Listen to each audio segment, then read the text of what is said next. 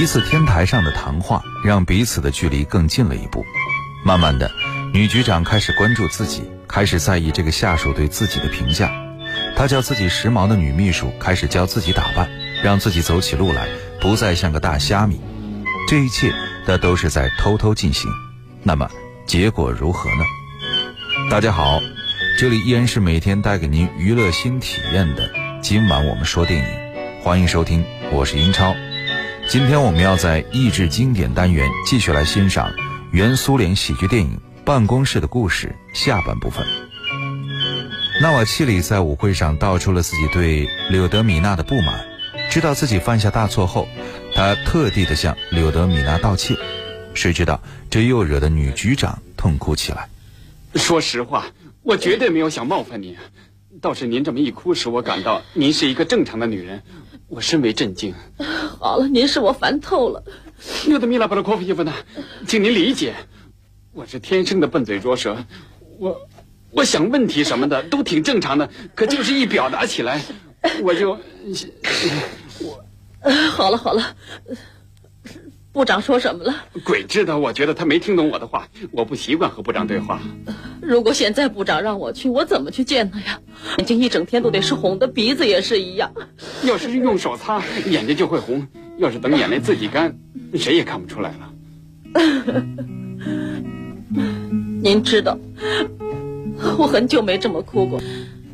我多么想一个人大哭一场，可是一个人哭有什么意思？就像酒鬼自斟自饮一样。是，要是下次你要是想哭，就把我叫来，咱们一块儿哭。啊，请您帮我倒点水，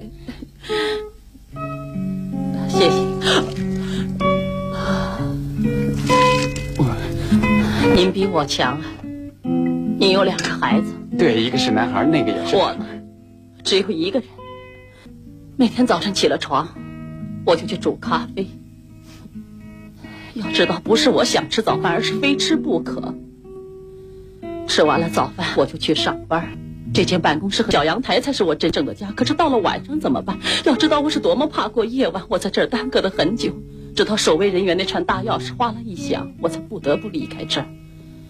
我装作有很多工作要做的样子，其实我是无处可去。家。家家里有什么？有台电视机，我连狗都不敢养。白天没人带它出去溜达，我的情况就是这样。当然有许多熟人和朋友，人家也有家有孩子有家务事，所以我简直怕自己把自己变成一个老太婆了。其实我才三十六岁，才三十六岁。是的，是的，我比你年轻，阿拉多的衣服里面去。我看上去多大？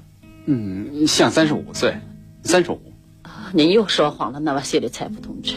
嗯，就是，您穿的衣服颜色暗了点儿，是暗了点儿，没色彩。呃，我没注意。这段是不是非常精彩呢？这就是来自电影《办公室的故事》的原声片段。在影片当中，配音演员张云明和冯宪珍的珠联璧合，当然是功不可没。张云明的声线有着男生少有的甜美，但是丝毫不让人起腻。这甜美同样是可以沧桑的。在办公室的故事中，张云明的声音短促，并随时准备游移。他有意让声音靠后，以便表现人物的善良以及稍许的自以为是和顽皮。而在大段语速飞快的台词中，张云明更是显示出卓越的台词功底。让人想到他在动画片《巴巴爸爸》当中那段绕口令般的“巴巴爸爸，巴巴妈妈”的表现。好的，接下来我们继续来欣赏电影《办公室的故事》的精彩片段。这一天，纳瓦奇里来到局长的办公室，却发现柳德米娜不在。于是他模仿起柳德米娜的模样来：“维拉，请你把当代世界上最聪明的人请到我这儿来。”对我这儿来，哇啦哇啦哇啦哇啦哇啦哇啦哇啦！你问谁？当然是纳瓦谢里采夫了。啊，请进，纳瓦谢里采夫同志，坐呀。亲爱的安娜托利耶夫列面基，根据您的表现嘛，我想提拔您。呃，正像人们常说的“各尽所能”嘛，是不是？我们领导也就是我本人，嗯，对，也就是我个人有个想法，想想任命您啊，对，任命您啊，我国统计学界一位骨干。出任轻工业处处长，您本人有什么意见没有啊？安纳多利耶夫列梅奇，我不同意，柳德米拉普托科夫娜。就在这时，柳德米娜轻轻的走了进来。我没有主动精神，反应迟钝，不够机灵，外加胆子小。柳德米拉普托科夫娜，我会把轻工业处，呃，轻轻的工业处的工作搞得搞得很糟的。你请坐，谢谢。大胆一点嘛，那么谢里塞夫同志。谢谢刘德米拉普洛科菲夫娜，请坐。好的，我的名字叫阿纳多利耶夫列梅奇。这个我记住，那么谢里塞夫同志。有必要记住这些琐事吗，尊敬的刘德米拉普洛科菲夫娜？有必要。那么谢利采夫同志，特别是在我看来，您是啊，您是最勤恳的。哦，您说什么？不是哦哈，而是最勤恳的。工作人员，您过奖了，我值得受这样的宠爱吗？啊，别人都回家了，而您却像个像个傻瓜留了下来。我留下来，正像您指出的那样，像个傻瓜一样留下来，是因为您批评了我的报表，击中了要害。看来您还很谦虚呀。那，这是您的美德。我的谦虚比起您的洞察力来是微不足道的。尊敬的柳德米拉。弗洛科菲夫娜，请原谅我，原谅，妙极了，请原谅，很妙，是啊，甚至很有趣啊。这把椅子您坐着很相称。呃，不，请原谅，请您回到自己的座位上。不，何必呢？您坐在那儿不是很舒服吗？呃，不不，咱们还是互相换换吧，换换。只是您为什么那样看不起我？为什么把我看得那样糟？为什么您没有像大家一样回家去呢？嗯。您怎么变得如此勤奋了？啊，您自己说过的，我报表没有写好。嗯，是吗？为了这个，您跑到我的办公室来，好怪的念头！不不，我是想，呃，您能帮助我修改？您又说谎了，阿拉多利耶夫列梅奇。您留下来不走，是因为怜悯我。今天上午，我不小心当着您的面哭了一场，可能是由于软弱吧，说了些多余的话。您呢就信以为真了。其实我一切都好，好极了，不能再好了。而且个人生活算得了什么？没什么了不起的，其他的乐趣多着呢。我领导着一个大机关，我爱自己的工作，很多人都尊敬我，甚至还有些人怕我呢。对了，我刚从部长那儿回来，他表扬了我，所以我完全不需要您的同情和保护。我还以为上午的您是真正的您，可是我错了，现在的您才是真正的您。好了，您快回家去吧，孩子们在等着您呢，快走吧。每一个成功的配音演员似乎都注定要与一位经久不衰的银幕形象联系起来。张渝明作为北京译制片界成名较早的配音演员，曾经用华丽醇厚的嗓音塑造过很多让人难忘的角色，其中有两个不得不提，一个是央视版的《西游记》里的唐僧，一个就是《办公室的故事》里这个有些迂腐可爱的男主角。在配《办公室的故事》之前，导演一看台词就拍板。非张云明莫属，别人的嘴皮子没这么快。当时张云明拿到稿子也有些发傻，实在太快了。于是张云明天天在家练，骑着摩托往台里赶的路上，嘴里还不停地念叨女主人公的名字：柳德米娜·波罗科夫耶夫娜。结果大脑走神闯了红灯，被警察给揪住了。就这样，张云明天天练，等到了台里录音的时候，女主人公的名字脱口而出。接下来，我们继续来欣赏电影《办公室的故事》精彩片段。柳德米娜开始关注自己，开始在意纳瓦契里对自己的评价。大叫时髦的女秘书教自己如何打扮。您知道吗，罗德米拉·普罗科菲耶夫娜？呃，呃，还有一点得注意，呃，要配的恰当。呃，比如说，里边穿一件高领毛衣，或者是立领衬衫啊。最近百货商场来了一批立领衬衫，呃，上面再穿一件布拉衣子。布拉衣子，呃，就是运动衫式的上衣。运动的时候穿的，平常也穿。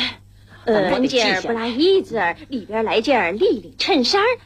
时髦，呃，这也不是主要的。哎呀，现在头套又不实心了。哦，谢天谢地，这就好了。要不然这头上顶着，呃，顶着呃，像一幢房子，这多不好。那倒是自然点好。呃，头套不实心了，那就得在脸上下功夫。您知道，眉毛在脸上可太重要了。呃，请您原谅，我既然说到这儿了嘛，呃，就得谈谈您的眉毛。眉毛怎么了？太不像样子了。我的眉毛，您的眉毛这么粗这么密，就得想办法治理。怎么治理呀？往下拔呀，薅啊。怎么薅？用鸭嘴笔就行呗。鸭嘴笔？哦不，亲爱的，多疼啊！您是个女人嘛，那就得忍着点儿。眉毛要画的细细的，往上这么挑着。像像您这样，奴我又不是样板儿啊！别了，要不要先打点麻醉药，然后再拔其实嘛，这也不是最主要的。最能把埋头工作的妇女和一般女人区别开来的是什么？走路的姿势。瞧，您是怎么个走法的？我简直莫名其妙。您的屁撅着，胸挖着，整个身子都佝偻着，简直像个大虾米，直眉瞪眼，大步流星的，像钉木桩子似的往前走。看看我们怎么走？哎呀，这样走路太不雅观了！天哪，女人啊，应当是个谜，头要稍微的往上抬着。眼睛要稍微的往下垂，这儿要放松，肩要向后甩，胯骨以下要自由摆动，轻盈优美，就像豹子起跳的时候那样。男人呐，专门注意这样的女人。呃，这样走法能学会吗？呃，会不会太难了吧？啊，教兔子抽烟都是可能的。呃，原则上没有学不会的东西。您这样想，对智商正常的人来说是这样。来，您站起来，整理一下衣服。哎呀，我真怕掌握不了这门学问。小事一桩，能学会，别紧张。嗯，胸挺出来。胸？您这是奉承我呢？大家都奉承。好了，后边收回来。呃，前面肚子也收回去。收这儿还是跟您怎么说您就怎么做，前后都绷紧，都收好。走，往我这儿走，注意女性美，步态要轻盈，胯骨以下要放松。好，走。哎呀，刘德米拉普科菲夫呢，你怎么扭起来，像个下流女人？影片当中为女局长配音的就是著名演员冯宪珍。冯宪珍和张云明恰好相反，她的声线硬朗而具备弹性。她最适合的角色是那些外冷内热，并且个性独立、性格俏皮的女性。柳德米娜春心萌动之后，让她的小职员不要管她被酒弄脏的新裙子时，那种老姑娘又羞又急的心态，冯宪珍拿捏的特别精确。别管他了，声音急促，还透着节制。办公室的故事配音难度应该算相当高的，台词量非常大。情感转变又极为微妙，但是两位配音演员却掌握的滴水不漏，真是令人佩服。我们继续来欣赏，柳德米娜浓妆艳抹邀请纳瓦契里到家里用餐，两个人的关系又进了一步。不，亲爱的柳德米拉布拉科谢文娜，你知道吗？我有两个孩子，一个是男孩，对。另一个，另一个，也是男孩两个男孩子，这是个，这是个大累赘，对，是个大累赘。绝对是个大累赘。哦天哪，您怎么能这么说孩子？不能这样说。你别打断我，本来就不知道该怎么说。我真的，我，我，您，您是谁？了不起的局长，有才能的领导，动人的女性，还有一个，不不不，您别反驳我，事实如此，真的。可我算什么呢？凡夫俗子。工资不高，其貌也不扬。哦，您说什么？留着你老婆的姑父瞧您您听我说完，您别打断我。您听我说，不，完全不是那样。不是那样，我怕您，我真的怕您。真的？我也不知道，我现在说的话心里就发颤。太遗憾了。是，遗憾，遗憾。我不能给您的生活增添光彩，不能。您要我这样的人有什么用？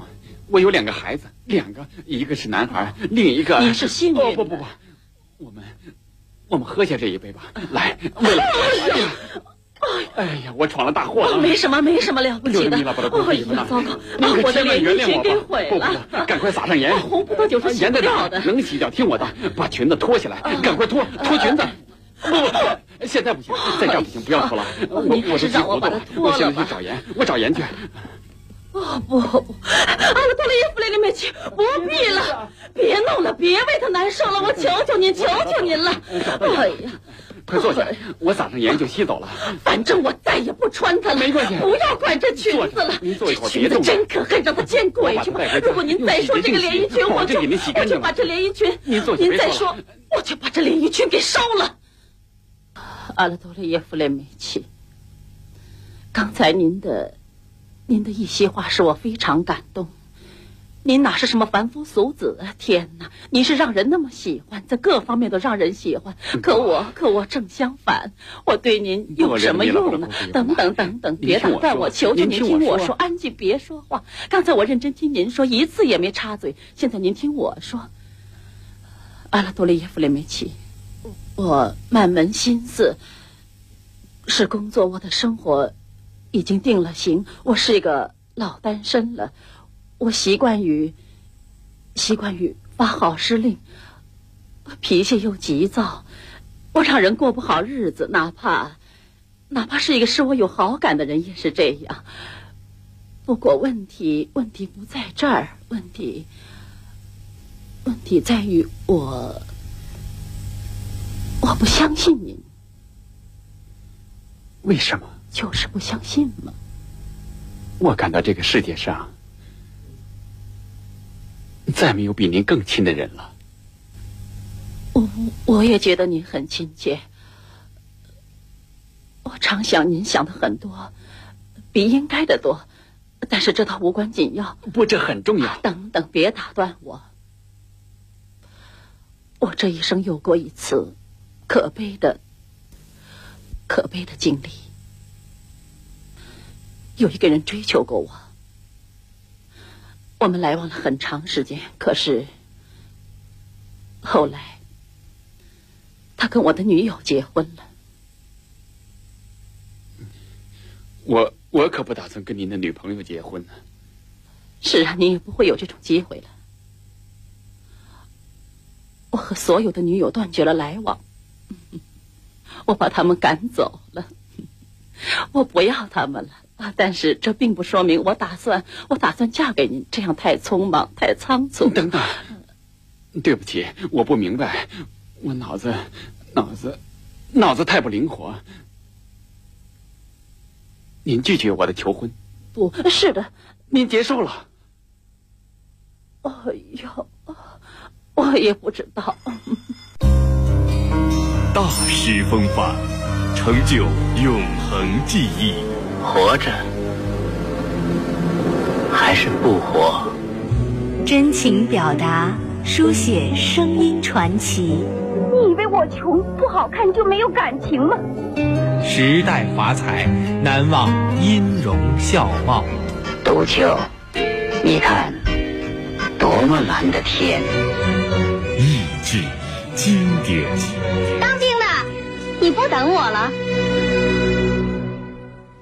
欢迎回来，这里是今晚我们说电影，我是英超。办公室的故事在极好的表现男女主人公戏剧冲突的同时，对于其他辅助角色的塑造也是相当的丰满。维拉作为柳德米娜的秘书，她的设置显然是用于对柳德米娜的反面衬托，她的一举一动都与女局长形成截然的对比。时髦的装束，工作当中无所谓的态度。打电话时低垂温柔的语气，让她成为了办公室里最具女人味的代表。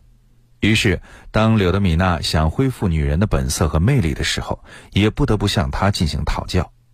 最终，在薇拉的培养下，柳德米娜在一个早晨以一身尽显女性妩媚的职业装扮，而使得整座办公楼都为之熠熠生辉。与纳瓦契里稍显窝囊的形象相比，纳瓦契里旧时同窗尤里加一出场就给人仪表堂堂、精明能干的良好印象，举止得体、落落大方，对朋友更是显示出不遗余力的仗义。但是，随着故事的展开，尤其是当他面对旧时恋人复燃的爱意之时，尤里加在个人得失面前所表现出的虚伪和冷漠，以及落井下石的做法，使人顿生反感。由此而更加衬托出纳瓦契里的正直和淳朴，而当尤里加得知纳瓦契里和柳德米娜坠入爱河之时，强烈的嫉妒心驱使着尤里加从中作梗，挑拨离间，进而也引发了柳德米娜与纳瓦契里之间的再次战争。不过，这也正是应了中国那句古话：“不是冤家不聚头。”正是在一幕又一幕周瑜打黄盖的故事中。这对欢喜冤家的故事，也将伴随着一阵阵嬉笑打骂继续下去。好的，节目最后，我们一起来在影片的插曲当中重新体味纳瓦契里和柳德米娜那一段有趣的爱情故事。我是英超，制作人小强，录音师叮当，感谢各位的收听，下期节目再会。稍后是广播剧场。Нас в набитых трамваях болтает, Нас мотает одна маята, Нас метро то и дело глотает, Выпуская из дымного рта. В шумных улицах в белом порхании Люди ходим, мы рядом с людьми, Перемешаны наши дыхания — Перепутаны наши следы, перепутаны наши следы.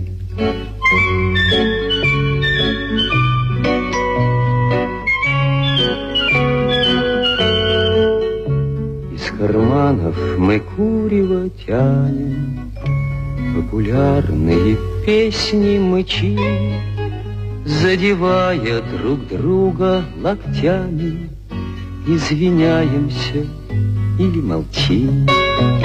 По садовым, лебяжьим и трубным Каждый вроде отдельным путем.